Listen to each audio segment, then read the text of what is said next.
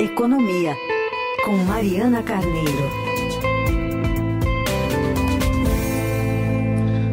Oi, Mariana, bom dia. Ei, Heisen, bom dia para você. Tudo bem? Tudo certo. Bom, você está se preparando para uma semana que deve ser pesada em Brasília. Amanhã, governadores em peso para tentar um naco na reforma tributária. O que, que eles querem?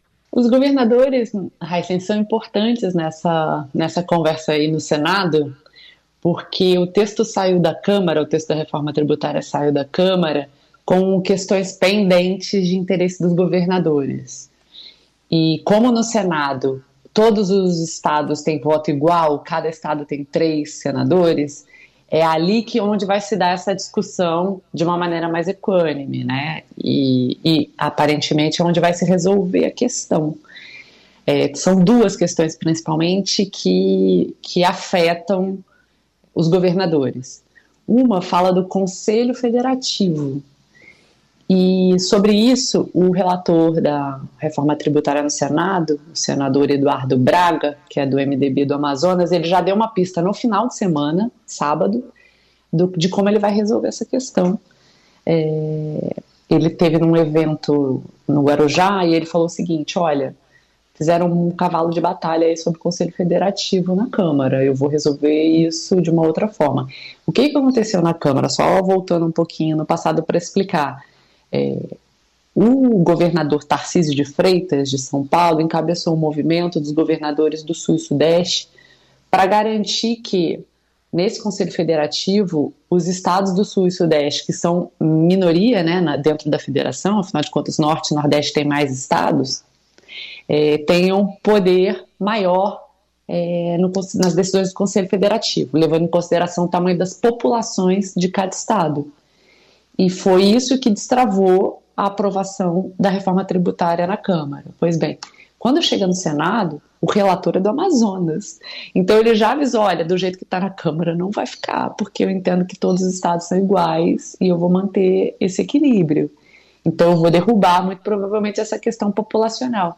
Só que aí isso voltaria a criar né, um impasse entre estados ricos e pobres, né? Então o que, que ele está falando agora? Ele falou no sábado, olha, eu vou mudar o conceito do Conselho Federativo. Ele não vai ser um conselho que vai discutir questões políticas. Ele vai ser um conselho meramente técnico e administrativo. Ele vai só dividir o dinheiro arrecadado, porque esse conselho ele vai ser criado na reforma tributária para arrecadar todo o imposto e depois dividir para os estados e municípios e para o governo federal. Ele vai funcionar como uma câmara única, onde vai entrar todos, todos esses impostos, que é o, principalmente né, o ICMS e o ISS. O ICMS é dos estados e o ISS é das prefeituras. Então, por isso que ele virou um, um, um cavalo de batalha, porque como ele vai centralizar todo o dinheiro, todo mundo, pera lá, se ele vai centralizar todo o dinheiro, eu quero ter controle sobre essa divisão. Então tem que entrar mais poderoso ali. Então, essa foi a discussão na Câmara e desse jeito parece que vai ser contornado no Senado, segundo a pista que deu o Eduardo Braga no sábado. Então, ele já está preparando o terreno para essa conversa aí com os governadores amanhã. A outra Muito. conversa, que ainda está em aberto, é como vai dividir o dinheiro do Fundo de Desenvolvimento Regional que é um fundo que vai ser criado também na reforma, que é para ajudar os estados mais que, que per, vão perder os incentivos de ICMS, né, incentivos tributários. Isso ainda está em aberto. Essa é uma, é uma questão muito importante para os estados é, mais pobres, que usaram sempre muito incentivo para atrair né, empresas para os seus estados, por exemplo, a Ford, quando foi para a Bahia, foi porque teve um, um grande incentivo ali do, do governo da Bahia, a Fiat, quando se instalou em Pernambuco, a fábrica da, da, do Jeep é lá. Então, assim, os estados sempre usaram esse tipo de instrumento. Não vai ter mais depois da reforma tributária. E aí, como é que vai fazer? Ah, então vamos criar um fundo para ajudar esses estados. Tá, mas como é que vai dividir o dinheiro do fundo? Aí, essa questão ainda está em aberto e certamente essa discussão amanhã dos governadores com, com os senadores, né? Muito bem, para a gente acompanhar aí, como você disse aí, o, o, próprio relator parece que deu aí um indício do que pode acontecer. Você tem uma apuração também que você fez com a Adriana Fernandes sobre uma pressão de prefeitos, né? Aí já no âmbito da Câmara, para aprovar uma desoneração, como a gente já vê na folha de pagamento de vários setores? Isso. Esse é um assunto também que está quicando, mas em outra casa, na Câmara. Na né? Câmara. Porque, isso. Porque é, as prefeituras pegaram carona num projeto que beneficia, beneficia 17 setores, né? É, os setores que mais empregam, que tem desoneração da folha hoje. Esse programa vai acabar agora, em 31 de dezembro, e os, os, esses setores trabalharam ali no Senado, junto com os senadores, e fizeram aprovar um projeto que prorroga esse benefício até 2027. As prefeituras entraram nesse projeto e, numa mudança ali na última hora, na tramitação do Senado, conseguiram prever que, bom, as prefeituras, as pequenas cidades contratam seus funcionários regime CLT, igual empresa e tal. Então, fazem contribuição para a Previdência Social patronal, né? recolhem 20% ali. Ah, então vamos ajudar as prefeituras, vamos baixar essa contribuição, essa, essa contribuição das prefeituras quando eles contratam seus funcionários, para as pequenas cidades, principalmente. Isso chegou na Câmara e aí a discussão, o governo está vendo, olha, se entrar as prefeituras também, eu vou ter um buraco aqui fiscal, que eu já estou com um problema né, de administrar, maior. Assim, a conta toda, incluindo os 17 setores mais as prefeituras, o governo fala em 20 bilhões de, de renúncia fiscal por ano. E, e, então, assim, além do dinheiro, tem uma questão ali legal, porque a reforma da Previdência, que foi aprovada em 2019, proíbe que seja dado novo benefício fiscal em cima da Previdência. Então, é, as prefeituras estão pressionando para ficar no texto e o governo federal tentando convencer a tirar do texto. Tira, tira as prefeituras, fica só os setores, e, e mesmo assim, a equipe do Haddad não quer nem que os setores fiquem. A equipe do Haddad quer fazer uma discussão sobre desoneração da folha mais ampla, por meio de uma PEC e tal. Só que a PEC ainda não chegou na Câmara. E aí o tempo passa, a gente já está quase em setembro, e não tem proposta em cima da mesa para a gente discutir. Aí os setores falaram, então vamos prorrogar o que tem, e aí depois a gente discute. A questão toda é que é, essa entrada das prefeituras no meio do caminho pode estar tá criando ali um ruído político que o governo está tentando resolver, tentando é, atender os setores é, e não se comprometer, não se prejudicar politicamente com os prefeitos. Ano que vem tem eleição de prefeito. Imagina o governo federal, imagina deputados comprando uma briga com prefeitos nesse ano não vai acontecer, entendeu? Muito bem, está na mão aí do, do presidente da Câmara, Arthur Lira, né, colocar em votação, ele que é do PP. É, fica meio difícil a gente não amarrar esses assuntos, né? Porque tem, às vezes, faz uma pressão de um lado, esperando reforma ministerial do outro. Por que, que o PP, por exemplo, o Mari, está de olho aí no Ministério do Desenvolvimento Social, o ministério que cuida do Bolsa Família? É, está é, tudo amarrado, né, Raíssa? Impressionante. O PP, é, tem, tem gente que está dizendo que o Arthur Lira está tá ameaçando colocar essa história da desoneração das prefeituras essa semana justamente para pressionar o Lula para fazer logo a reforma ministerial que o Lula está cozinhando. O, o, o, PP, né, o Centrão, que é representado pelo PP e o Republicanos já há dias é, viajou para a África do Sul e, e, não resolveu, e agora chegando, Lula chegou ontem, é a perspectiva é que ele resolva. Bom, o PP está interessado num NACO, no pedaço do Ministério de Desenvolvimento Social, que hoje está com o PT, por causa do Bolsa Família. O ministro é Wellington Dias, ex-governador do Piauí. É, a ideia aqui que se fala em Brasília é cortar esse ministério em dois a parte que cuida do Bolsa Família ficaria ainda com o PT, viraria uma secretaria vinculada à presidência da República. E o todo, o resto, viraria um ministério a ser entregue para o PP, como o PP deseja. A questão toda é por que, que o PP quer um naco de um Ministério de Desenvolvimento Social, que nem é a bandeira do PP, política, digamos assim, né? É, programática, mas por que o PP tem tanto interesse nesse ministério? Sem o Bolsa Família? Bom, semana passada eu estava conversando com um político que me explicou um pouco mais, dá para entender um pouco mais a lógica do PP aí, principalmente do Arthur Lira. Ano que vem, como a gente, como eu disse aqui, tem eleição municipal. E tem duas duas atividades do governo federal que vão direto ali na veia dos municípios. Uma é o que ajuda a pagar os custos de saúde. Isso é vinculado ao Ministério da Saúde. Tanto é que o PP tentou primeiro o Ministério da Saúde. A segunda é o custeio de atividades de assistência social. E isso sai pelo Ministério de Desenvolvimento Social. Já que ele não conseguiu saúde, ele está tentando esse outro caminho aqui. Por quê? Aqui, esse, esse custeio de assistência social banca os escritórios do Centro de Referência de Assistência Social, os CRAS. Toda cidade do Brasil, todos os municípios têm um CRA. Então seria uma conexão direta do PP com as prefeituras, entendeu? No ano eleitoral, pré-eleitoral e possivelmente no ano que vem, um ano eleitoral. É, então é importante para o PP fazer essa conexão direta, politicamente falando, estrategicamente, para o PP, entendeu? E principalmente para Arthur Lira em Alagoas, porque desde a eleição do Lula no ano passado, o, o rival do Arthur Lira, que é o Renan Calheiros, do MDB, ele tem avançado sobre a base política do Arthur Lira em Alagoas. Então, para o Arthur Lira se defender e segurar os seus territórios, digamos assim, ele tem que fazer também uma atividade junto com os prefeitos ali de Alagoas. E como é que ele vai fazer isso no dia a dia?